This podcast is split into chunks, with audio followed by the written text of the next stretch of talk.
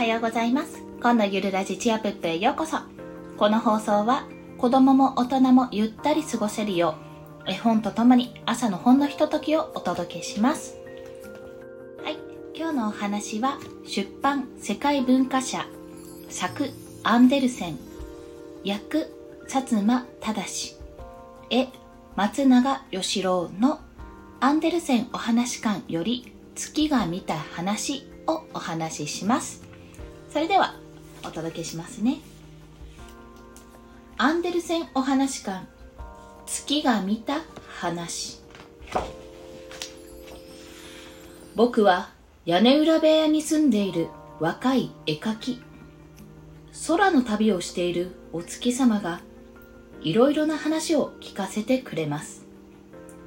僕がもっと優れた絵描きだったら詩人だったらその話をもとにして優れた作品を描けるのでしょうが僕はまだ成りたての絵描き。そこで僕なりにお月様から聞いた話をそのままスケッチしてみたのです。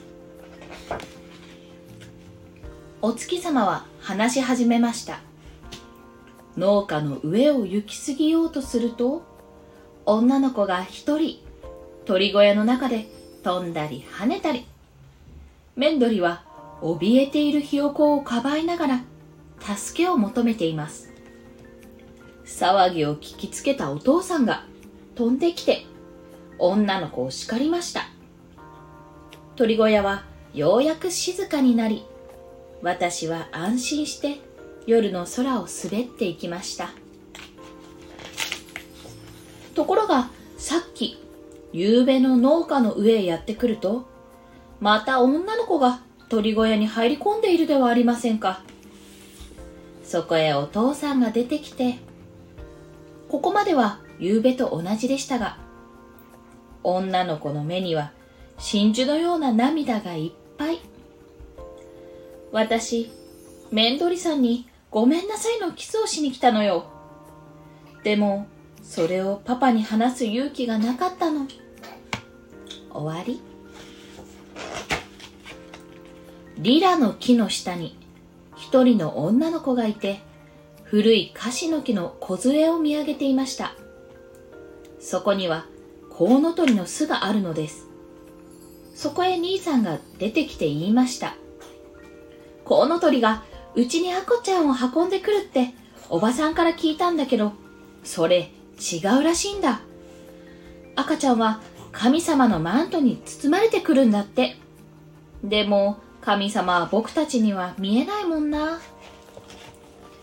兄弟が話し合っていると、リラの若葉が急に音を立てました。神様だきっと二人が顔を見合わせると、おばさんが出てきて言いました。さあ、お家へ入ってコウノトリの運んできた赤ちゃんをごらん。兄弟はうなずき合いました。やっぱり、今のは、うん、神様に違いない。終わり。昨日の夜明けのことだったよ。私はびっくりしたね。何しろ、一本の煙突から子供の顔がぬっと現れたのだから、それは生まれて初めて煙突のてっぺんまで登った煙突掃除の少年だったのさ。それは町全体が見渡せる高い煙突。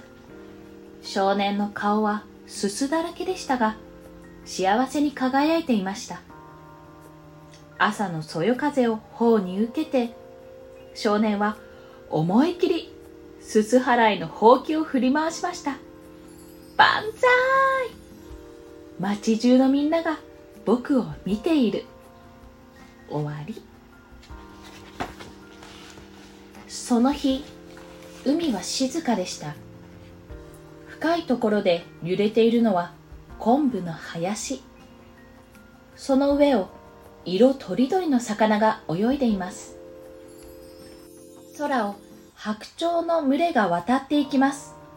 と急にその中の1羽がシャボン玉のように落ちてきました。首をうなだれて翼を広げたまま水に浮かんだ白鳥は白い睡蓮の花のようでした。水面にかすかな風が起こりました。さざ波はあけぼののバラ色の光に照り映えました。